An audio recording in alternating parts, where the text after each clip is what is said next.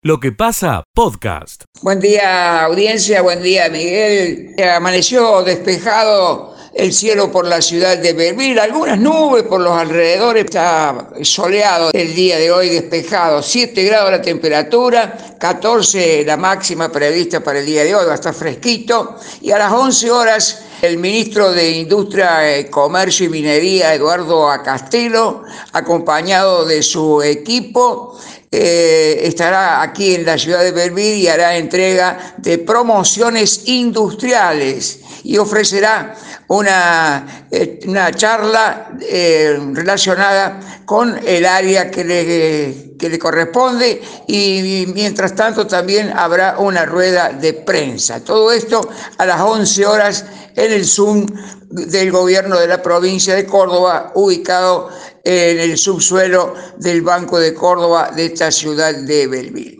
En otro orden de cosas, digamos que la comunidad regional se reunió en la Borde, estuvieron autoridades de, del, APROS eh, dando cuenta de que, bueno, se van a solucionar muchos problemas que hay en las distintas localidades donde el servicio es bastante deficiente. Es todo por el momento, volvemos si la información así lo requiere.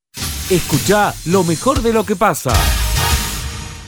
¿Qué tal? Muy buenos días, colegas del Contacto Regional de Noticias. Muy buen martes para todas y para todos. Estamos ya con la información de Río Tercero. Bueno, pesar ayer en Río Tercero por el fallecimiento de José Luis El Mono Ceballos, basquetbolista oriundo de la ciudad que participó en tres Juegos Paralímpicos, eh, falleció Ayer en horas de la tarde estaba radicado en Rosario. Eh, vamos a recordar que, como lo decimos, participó en tres Juegos Paralímpicos, Seúl 1988, Barcelona 1992 y Atlanta 96. Eh, jugaba en la selección nacional de básquet en silla de ruedas y es considerado uno de los riotercelenses que sustentó que por ley la ciudad fuera declarada en 2017 capital nacional del deportista. Tenía 59 años, hoy hubiera cumplido los 60 años. Pasamos a otra información. El viernes comenzó a medirse la velocidad eh, en las arterias del sector urbano de Río Tercero, eh, quien es el responsable de tránsito municipal, Alberto González, señalaba, no se puede superar los 40 kilómetros en ninguna arteria del sector urbano de Río Tercero. Nada más, desde Tercer Río Noticias, reportó Fabián Menichetti. Ustedes, muchas gracias. Escucha lo mejor de lo que pasa. Buen día desde la ciudad de Río Cuarto, una mañana fría, pero sin lluvia, cielo prácticamente despejado, con un grado de temperatura. No desconocemos la situación que estamos viviendo y actuamos en consecuencia contra la inseguridad, señaló la concejal oficialista Milagros Obregón, respecto de varios cuestionamientos en este sentido. La Defensoría del Pueblo de Río Cuarto recibió al menos 60 denuncias por estafas bancarias en lo que va de este 2022. El área material Río Cuarto cumple hoy 78 años. Se completó la modernización del primer Tucano y avanza con las unidades del área material precisamente. Fue capturado en Carmen de Patagones Néstor Parra Quintero de 43 años, quien hace tres meses desertó de la casa de pregreso de la unidad carcelaria número 6 de Río Cuarto. Fue detenido en medio de un ilícito de robo de autos. Dos motociclistas heridos en un choque en el empalme en la ciudad de Río Cuarto formaban parte de las hordas de motos. Integrantes del Sindicato de Músicos de la provincia de Córdoba trazaron un panorama complicado de trabajadores contratados de distintos espacios artísticos que se encuentran en situación muy precarizada y con pagos que están por debajo de la mitad de la línea de pobreza. Se reunieron con integrantes del coro de Olfino Quirichi de Río Cuarto, que depende de la agencia Córdoba Cultura. Los trabajadores de la Asociación de Trabajadores Estatales del Aeropuerto de Río Cuarto van a realizar un paro desde este miércoles y por tiempo indeterminado. Afectaría a los vuelos comerciales, piden por mayor infraestructura de seguridad. Títulos para empezar la jornada desde Río Cuarto. Gracias. Escucha lo mejor de lo que pasa. Pasada la hora 19, en la jornada de ayer en calle Manuel Ocampo y la avenida Presidente Perón, quedó detenido un hombre de 27 años, por supuesto autor del delito de encubrimiento, ya que este señor circulaba en la moto 150 centímetros cúbicos y la policía controla el rodado. Mediante el sistema informático pudieron corroborar que tenía pedido de secuestro de la provincia de Santa Fe. La información más importante a esta hora de la mañana la damos a conocer por aquí por Radio Villa María. Hermosa mañana, Miguel, cielo totalmente despejado. Bueno, eh, te pregunto, Marcelo, por favor, eh, tengo versiones de, mm, no sé si es un, un cese de actividad o una cuestión eh, circunstancial por un, por un momento de la estación de servicio del ACA, el Automóvil Club Argentino. ¿Qué pasa con eso, Marcelo? ¿Conoces?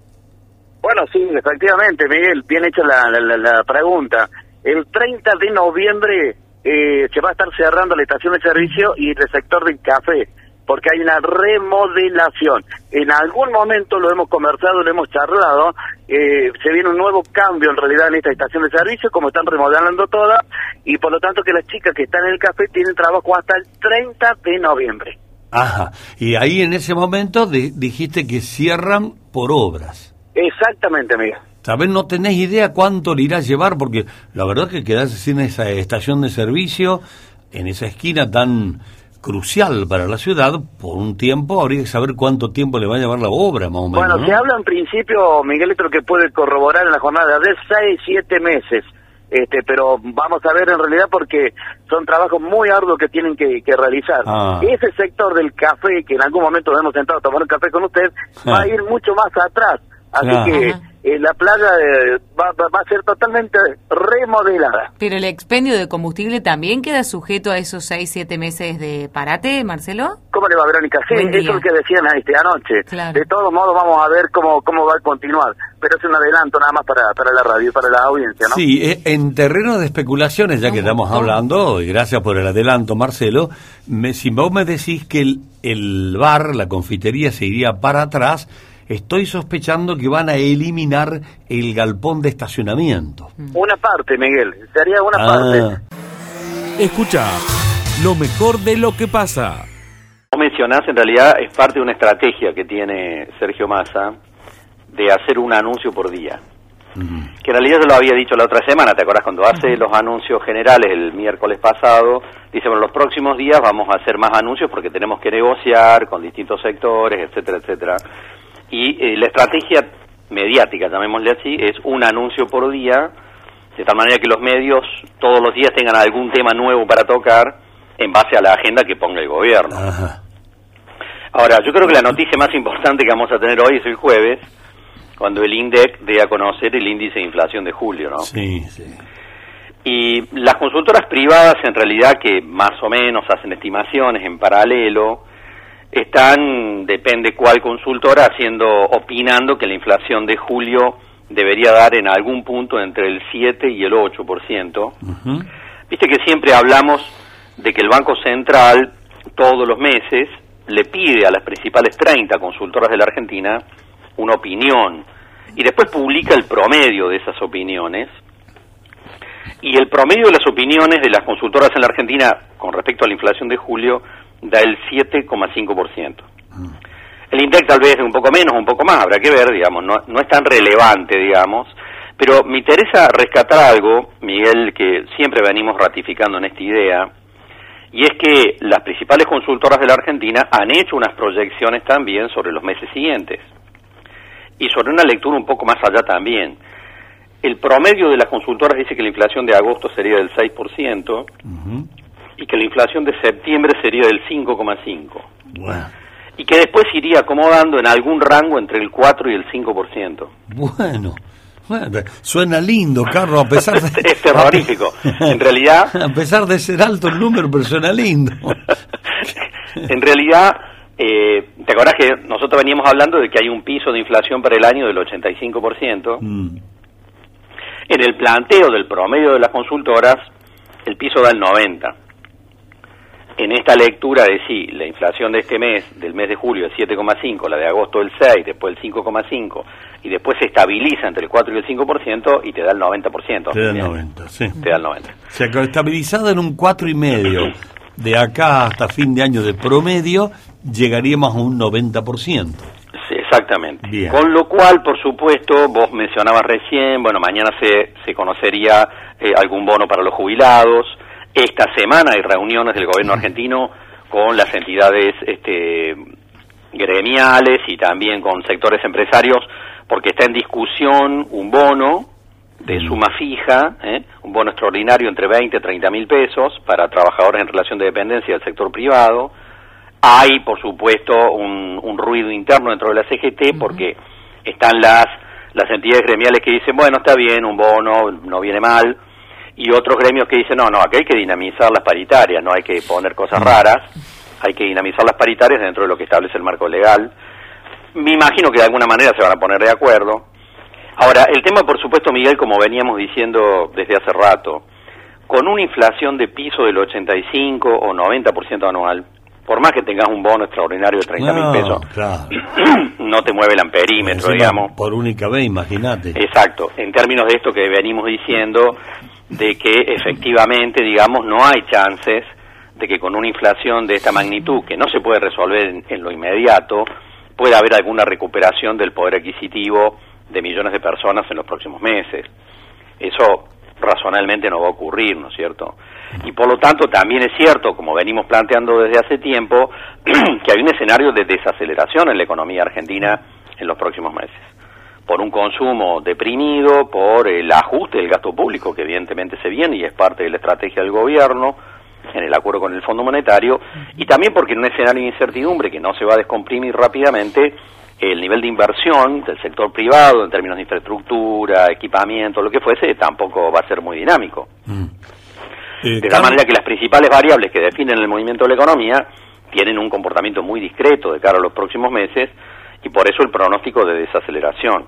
Ahora, todo parte del tema de la inflación. En realidad, lo hemos dicho tantas veces, Miguel, la inflación en la Argentina lleva una aceleración de una década. Y pensar que alguien puede resolver eso de manera rápida o inmediata es una cosa que está fuera de agenda. Es parar la inercia con, con un paredón muy grande y se produciría un, un choque tremendo. Y te acuerdas que el propio Sergio Massa lo dijo el miércoles pasado. Sí, señor. En un momento dijo, yo no puedo Sí, resolver señor, esto en sí. uno o dos días, dijo. No soy mago, además. no soy mago. Ahora, eh, me parece interesante rescatar, Miguel, que las propias consultoras más importantes de la Argentina hicieron un pronóstico ante el Banco Central de la inflación del año que viene y el que sigue. Y en realidad dijeron, bueno, la inflación de este año puede estar en el 90%, pero la inflación del año que viene puede estar en el 70%, si las cosas funcionan bien. Y la inflación en el 2024 podría ser del 60%. Che, no podemos llegar al 50. Me parece, oh. eh, me parece, digamos, ¿te acordás que algún momento mencionamos que el propio Fondo Monetario Internacional hizo un pronóstico sobre la inflación de la Argentina si la Argentina cumple lo que está en el acuerdo a tres años? Entonces el Fondo Monetario dijo, bueno, si el gobierno argentino hace lo que está en el acuerdo, equilibrar las cuentas fiscales en tres años, dejar de emitir, etcétera, etcétera, la inflación en el 2025 sería del 25%. Y te acuerdas que siempre dijimos que es un planteo optimista de parte del Fondo Monetario pensar que la inflación en el 2025 pudiera ser del 25% Uy, anual. qué lejos la veo. Y obviamente que eso está lejos y cuando uno repasa las opiniones de las principales consultoras de la Argentina, queda como exageradamente optimista el planteo del Fondo Monetario. Queda como exageradamente optimista. El mensaje para, para nosotros en términos, digamos, generales, es decir, por supuesto que hay que resignarse desgraciadamente a que la inflación va a seguir siendo muy alta, no solo durante los próximos meses. Aunque la política del gobierno argentino en el acuerdo con el Fondo Monetario sea eficiente, igualmente estamos hablando de un proceso muy lento eh, de recuperación de la estabilidad en la Argentina. ¿no? Bien. Ese, ese anuncio de masa de ponerle techo al gasto, eh, le, ¿le das chance por la cuestión política, por, digamos, por la demanda de fondos que tiene la Argentina por todos lados? eh, ¿Se podrá ponerle techo al gasto, inclusive para poder cumplir con el fondo, no? Vos lo estás diciendo. Sí, se le puede poner un techo, pero en realidad, digamos, las medidas que se están tomando son medidas este, saludables, llamémosle así, pero la mayoría no mueve el amperímetro. Mm. En realidad no son muy significativas, pero sí lo es el debate sobre las tarifas.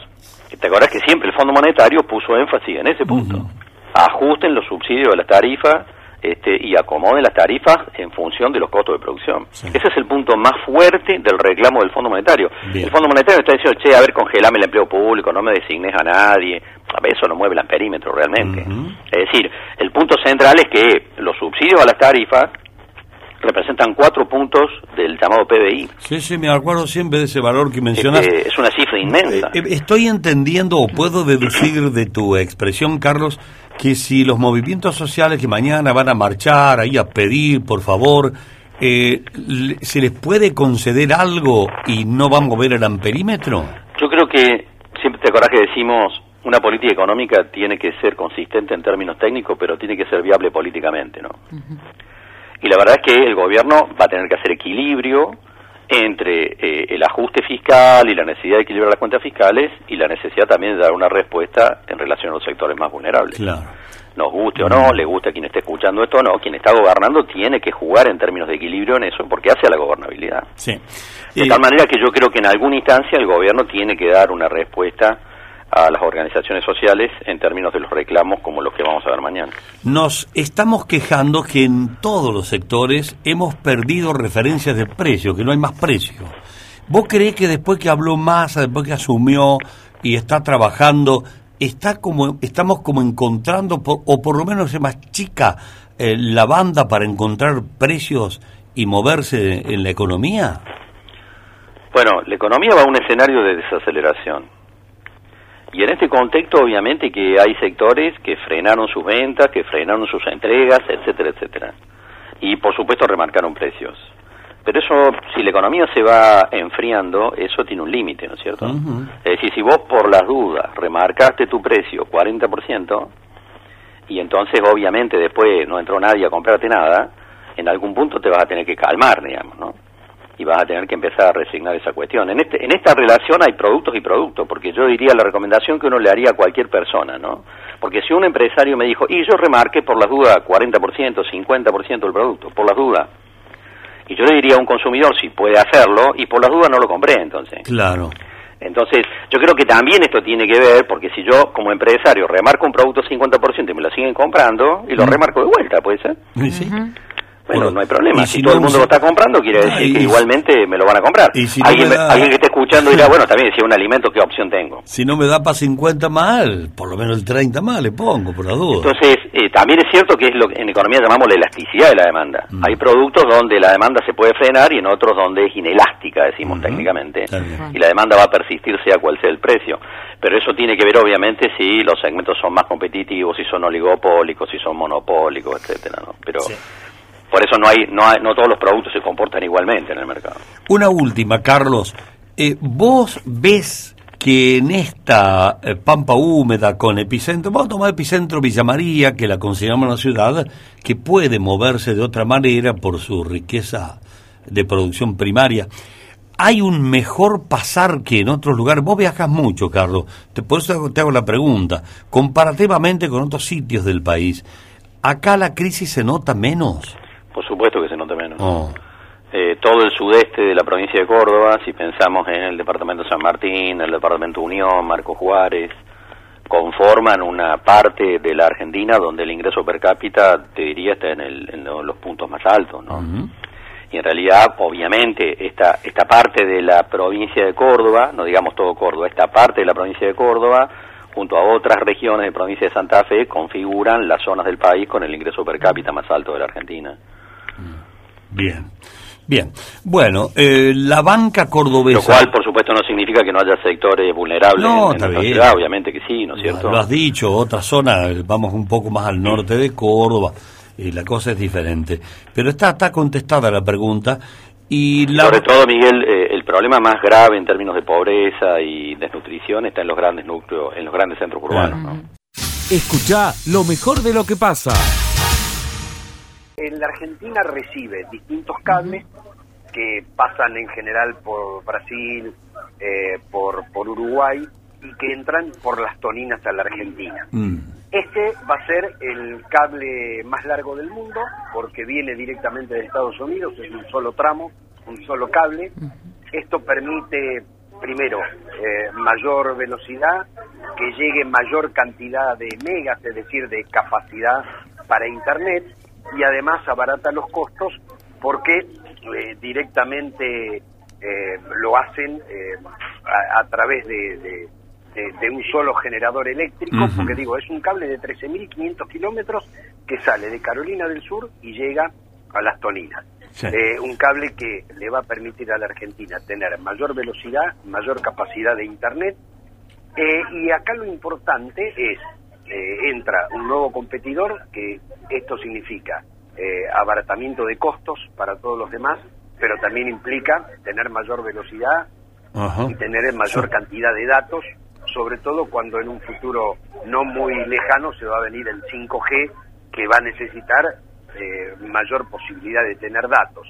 Pero ayer en el directorio, además de aprobar este cable, eh, digo, Firmina, eh, que es un cable de Google, aprobamos un proyecto para el norte grande, esto es para las provincias del norte argentino, para extender nuestra propia red de fibra óptica, la REFEFO, la Red Federal de Fibra Óptica, un proyecto que va a insumir algo más de mil millones de pesos.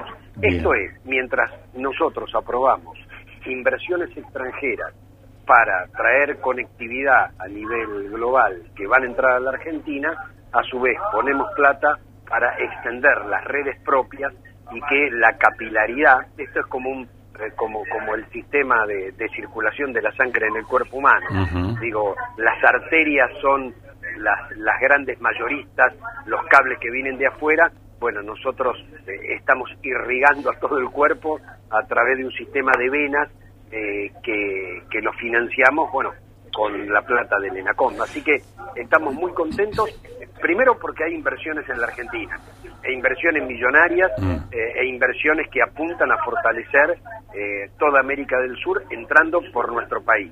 Y segundo, bueno, hay inversiones por parte del Estado Nacional para que algo tan esencial como la conectividad llegue a todos lados. La ha graficado usted muy bien, eh, con el ejemplo de las venas, ¿no? Ha sido muy práctico.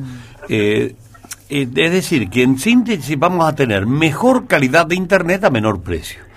Exactamente, bueno. porque va a haber un oferente más eh, a competencia eh, y con un caño digamos, un, cable de una capacidad enorme. Sí, se puede llamar caño, sí, sí. Es un cañazo, ¿no? Como los que lo, las personas, los locutores que tienen buena voz, dicen, qué caño, este también es un caño. Acá, acá el, el, caño por donde pasan miles de cablecitos eh, tiene un ancho de, de, un metro de diámetro, pero fundamentalmente eh, hay que pensar, es una obra de ingeniería enorme, eh, la fibra sale de Carolina del Sur en Estados Unidos, va por el fondo del mar, eh, recorre 13.500 kilómetros y entra a la Argentina de manera directa.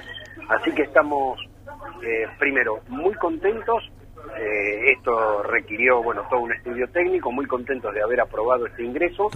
Eh, esto va a ser fundamental para mejorar la conectividad de la Argentina y por otro lado nosotros seguimos invirtiendo, habíamos terminado la red federal hace un mes, conectamos Tierra del Fuego, que era la única provincia que no estaba conectada, y ahora hacemos una inversión de algo más de mil millones de pesos para ampliar la conexión en el norte. Para que la gente entienda, eh, eh, la, el insumo que trae Internet, que son los megas y es la velocidad, etcétera, etcétera, es de carácter internacional y entra todo por las toninas. Allí, desde las toninas, se distribuye hacia adentro de la Argentina por distintas redes, privadas y una pública, que es la Red Federal de Fibra Óptica. Ah, bien, bien. La Red Federal toma la ruta 3 hacia el sur. Bien. Eh, y luego la ruta 40 hacia el norte, es decir, bordea toda la cordillera. Ah. Eh, y después se va metiendo en distintos lugares. Eh, con esta inversión que nosotros vamos a hacer, la, la, la, columna central que está sobre la cordillera va a irrigar todas las provincias del norte mucho más de lo que hoy lo está haciendo. Ahora, eso se complementa con esta obra de carácter internacional que le va a dar mucha más velocidad eh, a la red que nosotros estamos construyendo. Eh, Bien, bien explicado. Uno lo, lo sigue y usted lo es muy didáctico, casi docente para, para explicarlo. Gustavo, y nosotros que estamos en una troncal, Villa María está sobre la ruta 9, eh, ruta troncal entre Córdoba y Buenos Aires, pasando por Rosario, y también, ¿de dónde vamos a recibir este beneficio de calidad a menor precio? ¿Desde la 3 de la costa o desde la 40 de la cordillera? No, no, no, porque después de, de Buenos Aires sube por, por digo, de- la red federal tiene distintos troncales. La van a recibir desde el nodo, así se llama técnicamente, más cercano de la red federal de fibra óptica. Del más cercano. Bueno, más cercano, y le- no sé si usted entiende, pero discúlpeme si no lo es, pero ah, quiero avanzar. Tengo una gran curiosidad. ¿Cómo es el tema que se tira un cable al fondo del mar de 13.500 kilómetros? ¿Y con qué se fija eso? ¿No viene algún tiburón y se lo lleva por delante, algún maco? ¿Cómo es el tema yo no ese? Soy, yo no soy ingeniero, pero he visto más o menos cómo hacen los trabajos. No, es un trabajo de ingeniería increíble. Ah. Primero, con barcos especiales. Eh, segundo, hay en algunos casos, bueno, se utiliza mucha cuestión mecánica, porque eso se fija en el fondo del mar. Claro. Eh, y cada X kilómetros hay una grampa que lo fija Sí, sí, sí, en el fondo del mar. Qué laburo, por Eh, así que no, no, es una obra.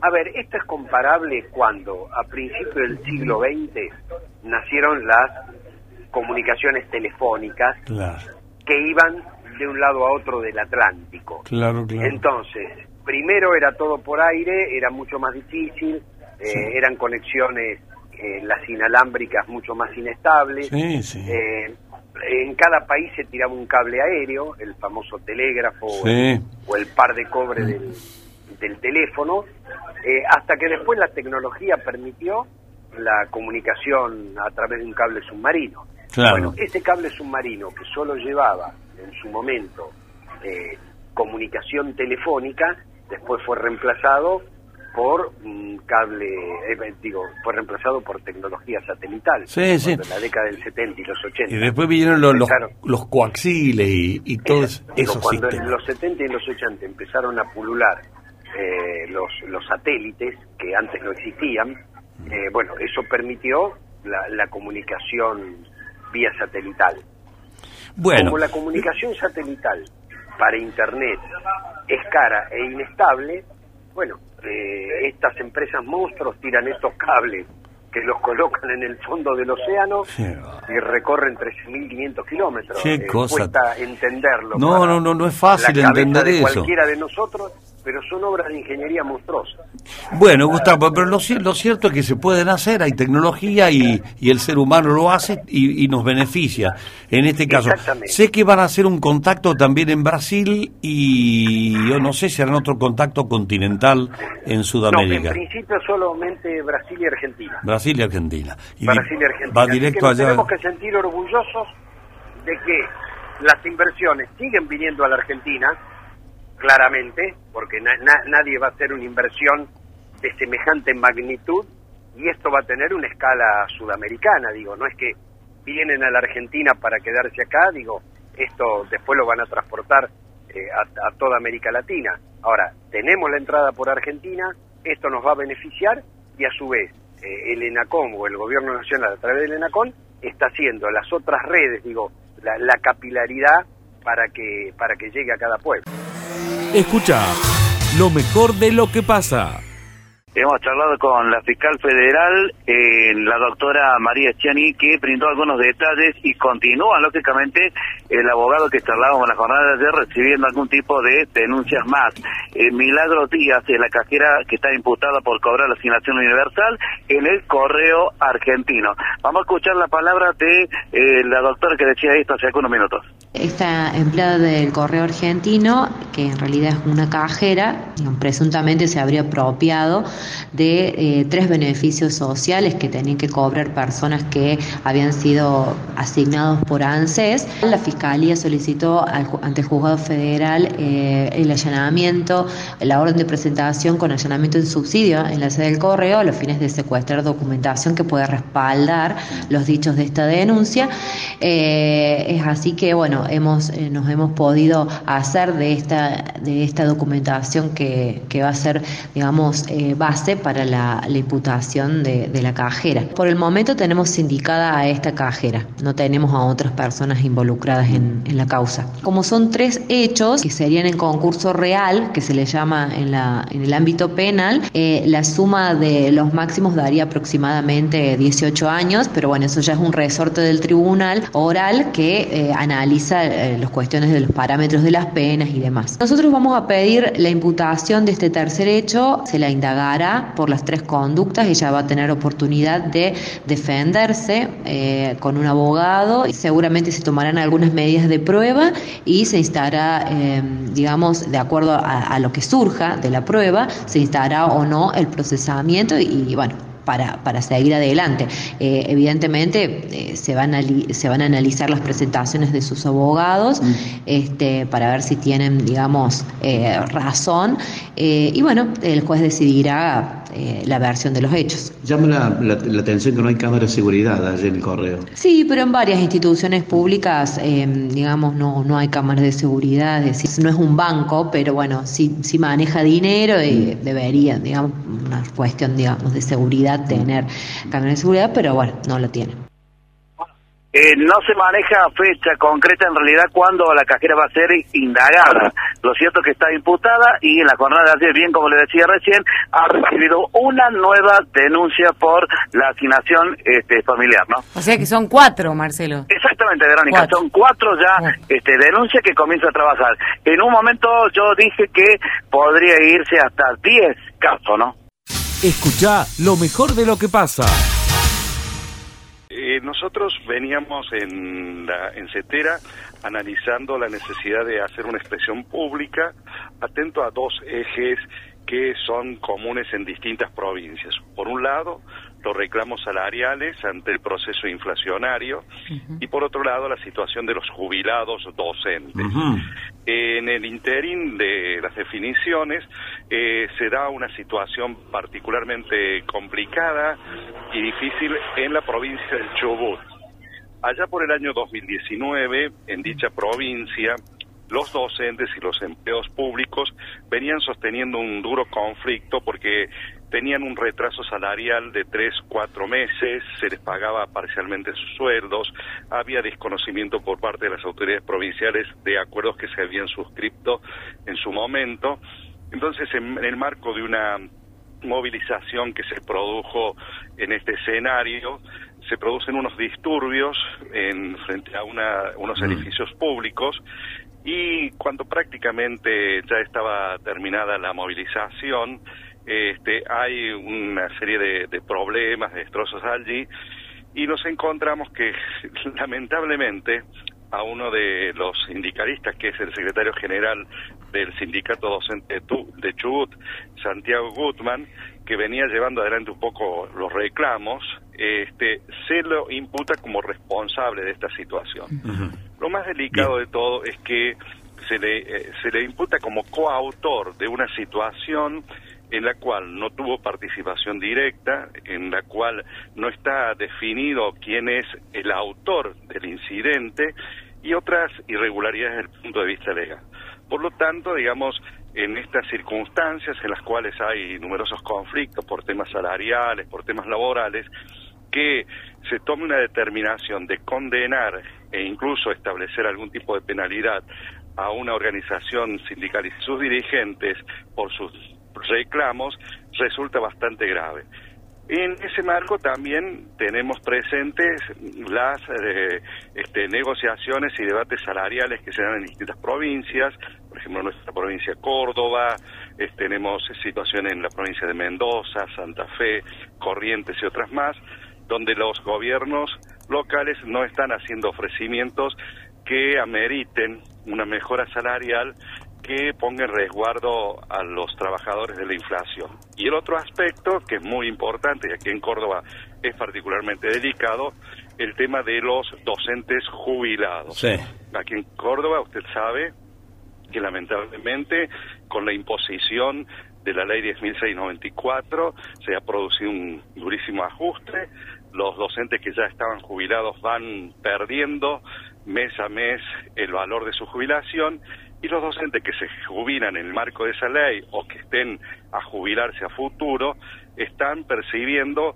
un haber jubilatorio que ronda en un 62-63% en relación al 100% del haber que cobraban como activos.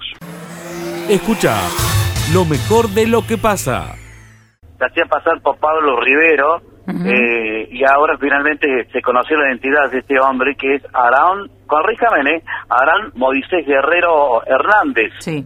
de 28 años, que en la jornada del 17 de julio tomó, se fue con, con un vehículo de alquiler, pertenece a Daniel de María y de, la empresa Donald y no apareció más. Bueno, fue detenido, encontrado que estaba vendiendo algunos muñecos en San Juan. ¿Cómo sigue la causa? La causa cae en la mano del fiscal doctor El Negocio. Eh, está previsto que en esta semana pueda prestar declaración que sea indagado, no Pablo Rivero, sino que Guerrero Hernández, el verdadero nombre de esta persona de la nacionalidad chilena, y hemos dialogado hace un ratito, bien como decía Miguel, con Adrián Brochero, su abogado representante, que decía esto.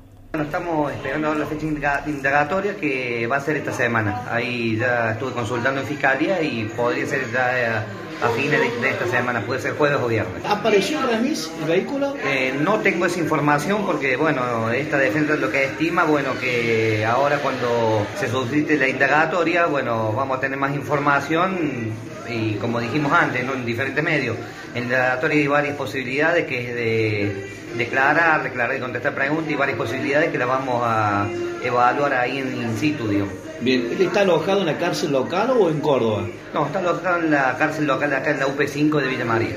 Bien, así que pronto podría estar prestando declaración ante vos. Va a prestar declaración de la forma virtual como se viene haciendo después de la pandemia, eh, por videollamadas, videoconferencia. Bueno, va a prestar declaración en realidad ante el fiscal doctor de negocio, lo que sí, eh, Miguel y Verónica, por el momento el auto no aparece. Extraoficialmente, extraoficialmente, lo habría vendido a este vehículo a unos gitanos, si este es el nombre correcto, ¿no? Escucha lo mejor de lo que pasa. Vamos a anticipar, eh, va a ocurrir hoy a la hora 17. Van a levantar, Miguel, eh, los peajes de la ruta 6. ¿La barrera? No, no va a haber más peajes. Peajes. Ah, el de las seis. El de toda la ruta 6. Tancacha, Uh. Dalmacio Vélez y Cruz Alta. Hoy a las 5 de la tarde se haría el anuncio, la responsable del ente, eh, Paula Córdoba, se lo va a dar a conocer a los eh, trabajadores. Paula Córdoba además es la intendenta de los urgentes Sí. eh, y bueno, es la que está a cargo como de presidir el, el ente Ruta 6. Va a haber 60 empleados que tendrán que ser reubicados. Eh, Estaba consultando allí eh, por qué esta, esta decisión. Habrá que ver qué es lo que anuncian oficialmente desde el gobierno de Córdoba. Recordemos que este, este peaje es manejado por este ente que depende del gobierno de Córdoba. Me decían que los números eh, estaban dando, digamos, eh, no, no era que eh, generaba complicaciones ni pérdidas, según algunas fuentes que consultaba, eh, pero bueno, la decisión es que no haya más peajes en este, en este sector, en este corredor de la Ruta 6, desde Tancacha hasta Cruz Alta, pasando por Dalmacio Vélez, no se van a cobrar más peajes. Bueno, se, se levantan los... Es un notición lo que acabas de dar. eh, Esto va Ale. a ocurrir hoy a la tarde, 17 horas. Bueno, Y apúrense, desde el gremio de Huecar están que trinan. apúrense a pasar por ahí antes que levanta, así pagan, antes que levanten. No. ¿Para qué si no sí, va a haber para- más Eso peaje? va a suceder en 15 días. Ah, no esta tarde. No, o sea, esta tarde le van a hacer el anuncio a los trabajadores. Ah, no se levanta esta tarde. No, Entonces, lo van a levantar. En 15 días levantan, pero hoy le avisan. Ahí tenemos, son oyentes nuestros acá en el, Eh, en el Dalmacio Vélez. Exactamente. Siempre ahí nos no- escuchan. nos escuchan. Ahí. Sí, siempre hay una mujer que nos escribe, Miguel. Sí, No me se estará enterando. Sí, el otro día pasé y cuando paré, porque pago el peaje, paré porque me atajó la barrera. Este, me, me- me- me dijo, dice, me con- reconoció, y dice, "No, los escucho, sí, sí, suelen mandarnos. Así que no sé si se estarán enterando por la, la noticia que diste. Eh, no lo sé, lo que sí sé que desde el gremio están bastante... eh, Calentitos sí, panchos. Sí, sí, sí, sí, bastante enojados. Bueno, otro tema para seguir ahora. ¿Eh? Que Otro, otro problema, ¿cuántos son 60? Dije. 60 Claro, empleados. aparte hizo un montón para reubicar y aparte en otros puntos de peaje. Es como muy... No, de peaje no, porque el ente maneja eso, ¿no? En otros Bueno, peajes- o en otros puntos. No, lo, Ah. lo meterán en Que las la mu- municipalidades. lo son paguen los 60 municipios. em- No sé dónde lo 60 van a empleados. Miguel. Y en cada una de las municipalidades, ¿cuántos municipios tiene el ente? Y son muchos. Son varios. 12, son- 10, 12, 15. Y empezá por, empezá por Tancacha, Mm. seguí Hernando, Foteringam, Hernando, son tres. Dalmacio cuatro, eh, seguí ahí que te viene Ticino. Ticino, Pasco. Cinco, seis Pascos, La Laguna. siete La Laguna. seguí. Por ocho Idiazábal, Ordóñez. Ordóñez nueve, eh, no sé, serán... Sí, diez. Montevideo. Eh, antes de. Sí, Montevideo. Eh, 10, 11. Uno, En Saladillo no metemos cuatro, nada. cinco, Sí, sí, seis, metelo siete, Saladillo. ocho. No. Es Tancacha, General Fotericam, Ticino, Pasco, Idiazábal, Ordóñez, Poxe, Montegüey, Inrivir, Los Urgentes y Cruz Alta. Porque, ¿No qué? Y Eh, por la Saladillo no, porque estaban hablando de Saladillo. Ah, pero ahí se han comido algunos ahí. Claro. No, es la información oficial de municipios de Córdoba, Miguel. Se han comido Hernando ahí. Entre Foteringam y. Pero eh, Hernando sigue Dan- y- perteneciendo, porque te acuerdas cuando hubo ese problema Ah, con el ente, ah, muchos municipios ah, habían salido. Está bien, está bien. ¿Te acordás que estuvo en discusión, que hubo un caso muy Bien. importante con el ente Ruta 6, Correcto. bla, O bla, sea, bla, bla? Dalmacio no está, Hernando no está, no forman parte.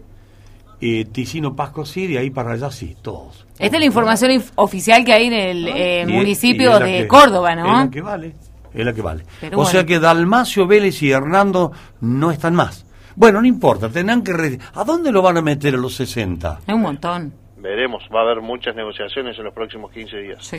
Bueno, gracias por el anticipo, entonces repetilo antes de colgar, repetí. Bueno, esta tarde a la hora 17 la responsable, la presidenta del ente Ruta 6 se va a reunir con los trabajadores.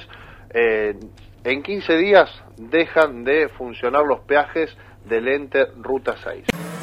Escucha lo mejor de lo que pasa.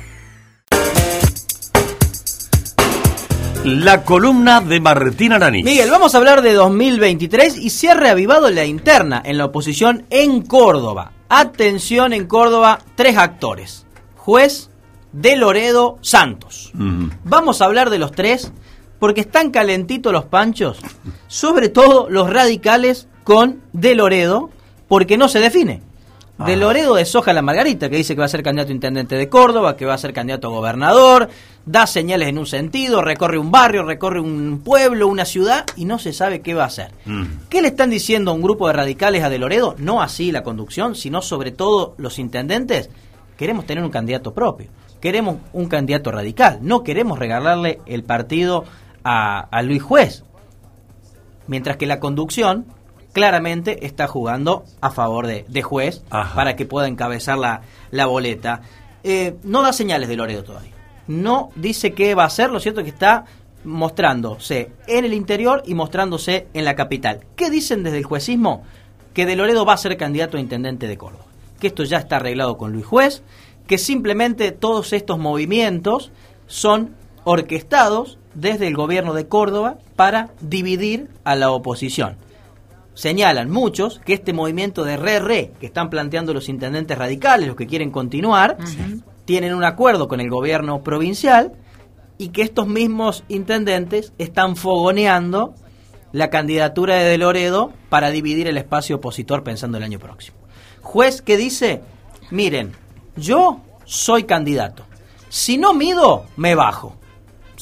Lo dijo el fin de semana, hubo una reunión de 500 dirigentes del Frente Cívico, yo soy candidato, pero si no mido, yo me bajo y va otro.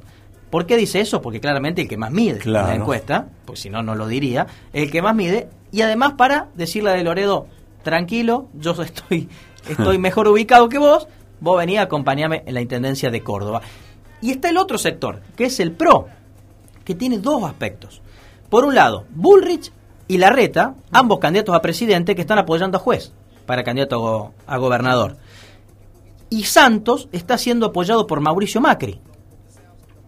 Sí, ya lo apoyaba antes. Ya lo apoyaba Sí. antes. Bueno, ese sector está más cerca del gobernador Schiaretti, porque no lo critica. De hecho. Santos fue gobernador, de eh, fue ministro de Schiaretti en su momento.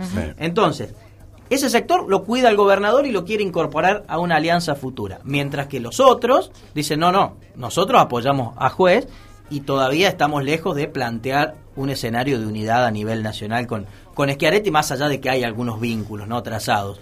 No se sabe todavía qué va a pasar en ese sentido. Pero lo cierto es que la oposición está en esas desconfianzas mutuas entre los distintos actores y, y- yo creo, coincido en esa teoría de juez, ¿eh? yo creo que divididos claramente va a ser una apuesta, eh, a ver, dividido creo que va a ser un guiño al oficialismo Ajá. Eh, provincial. Le facilita el le camino. facilita, claro, le abre las puertas a una A don- reelección. A don Martín. Claro, a don Yarlora. Lo mismo sucedería al revés, Miguel. Sí, si claro. hubiera división en el oficialismo, claramente le favorecería a la oposición. No son momentos de divisiones, creo que son momentos de unidad, porque la unidad me parece que va a fortalecer a los dos espacios políticos y ganará el que mejor eh, el que mejor campaña haga, el que más votos saque. Pero me parece que plantear u- divisiones en momentos donde la gente requiere de unidad, de coherencia, de cohesión, de medidas, más allá de los proyectos políticos, para mí no tiene ningún sentido. La de- el debate político está bárbaro, ¿no? Que podamos debatir Sí, quiénes son los candidatos, cuáles son las propuestas, pim pum. Pero plantear escenarios de que pueda haber divisiones, yo creo que no, no ayuda en nada, no colabora en nada en este momento. Hay mucho personalismo ahí, están poniendo, anteponiendo lo personal a lo ideológico partidario. Totalmente, Miguel. Además, Sí, aquellos que piensan, a ver, no, no tenemos ningún candidato radical propio. A ver, ya no se terminaron los años en los cuales los partidos encabezaban las, las fórmulas. Decía, antes eran radicales o peronistas. Hoy son coaliciones de gobierno y en esas coaliciones hay espacios de centro, como puede ser el radicalismo, más de derecha como es del PRO, el Frente Cívico que va y viene ideológicamente, pero digamos, hay una cierta coherencia en ese, en ese espacio, como también la, la coherencia la tiene el peronismo y de hecho la ha ganado la ha ganado con el paso de los años y por Claro. eso se ha ratificado en las elecciones muchas veces. Sí. Entonces, poder dividir los espacios, para mí no tiene ningún sentido, más allá de que algunos le están pidiendo a De Loredo que juegue la candidatura a gobernador y tendría que enfrentar a juez con quien el año pasado fue el candidato, fueron compañeros de fórmula. Sí, sí, sí, sí. Bueno, Martín, clarísimo cómo está el enredo ahí. Sí, y te sumo un dato más. Vamos a la- al oficialismo. Yarzora comenzó a moverse al interior. Estuvo en General Deza el fin de Sí. semana. Va a comenzar a moverse con los ministros de Schiaretti. Esas disputas que tenían Schiaretti y Yarzora hace un par de semanas, que Yarzora decía, quiero salir al interior, porque allí tengo menos imagen eh, positiva, quiero salir a recorrer los pueblos y ciudades. Y Schiaretti le decía, no, pará, que todavía falta mucho para las elecciones. Me parece que esto ha comenzado a revertirse justamente por esto, porque los números le dan mejor a la oposición en el interior que al oficialismo. Ha salido Yarzor el fin de semana General Deza, estuvo acompañado por el ministro Eduardo Castel. Y esta es la idea. A cada lugar que vayan va a estar acompañado por un ministro del gobernador Schiaretti. Es decir, comienza a rearmarse el oficialismo que tiene buena imagen en capital, Yarzora tiene más intención de voto que sus opositores, pero en el interior es al revés. Tiene más apoyo los candidatos de la oposición que el propio Yarzora. Sería la primera vez en muchos años, Miguel, que- porque en general la oposición siempre tuvo fortaleza en la capital y el peronismo en el interior. Sí, sí, claro. En esta oportunidad se habría dado vuelta la torta y por eso el foco va a estar puesto en el interior de Córdoba. Muy bien, muchas gracias, Martín, ¿eh? Y una más, me quiero pedir con una más. Ha entrado hace un ratito el Consejo Deliberante Sí. el apoyo de la empresa Donald al pedido que ha hecho el Centro de Permisionarios para aumentar la tarifa de taxis en un 40%. Entró el como proyecto. Como adhesión. Ah, como- al- como adhesión. Recordemos que Pedano, que conduce el Centro de Permisionarios de Taxis Ah. y que es el titular de taxi, está peleado con, Sí. con Gómez. No, eh, Sí, con Alejandro Gómez. Gómez. Bueno, en esta oportunidad, Gómez, los Donald apoyan el pedido de 40% de aumento para la tarifa de taxis. Bien, o sea que acá se son, están peleados, pero acá se juntan. Acá se juntaron. Lo que pasa, podcast.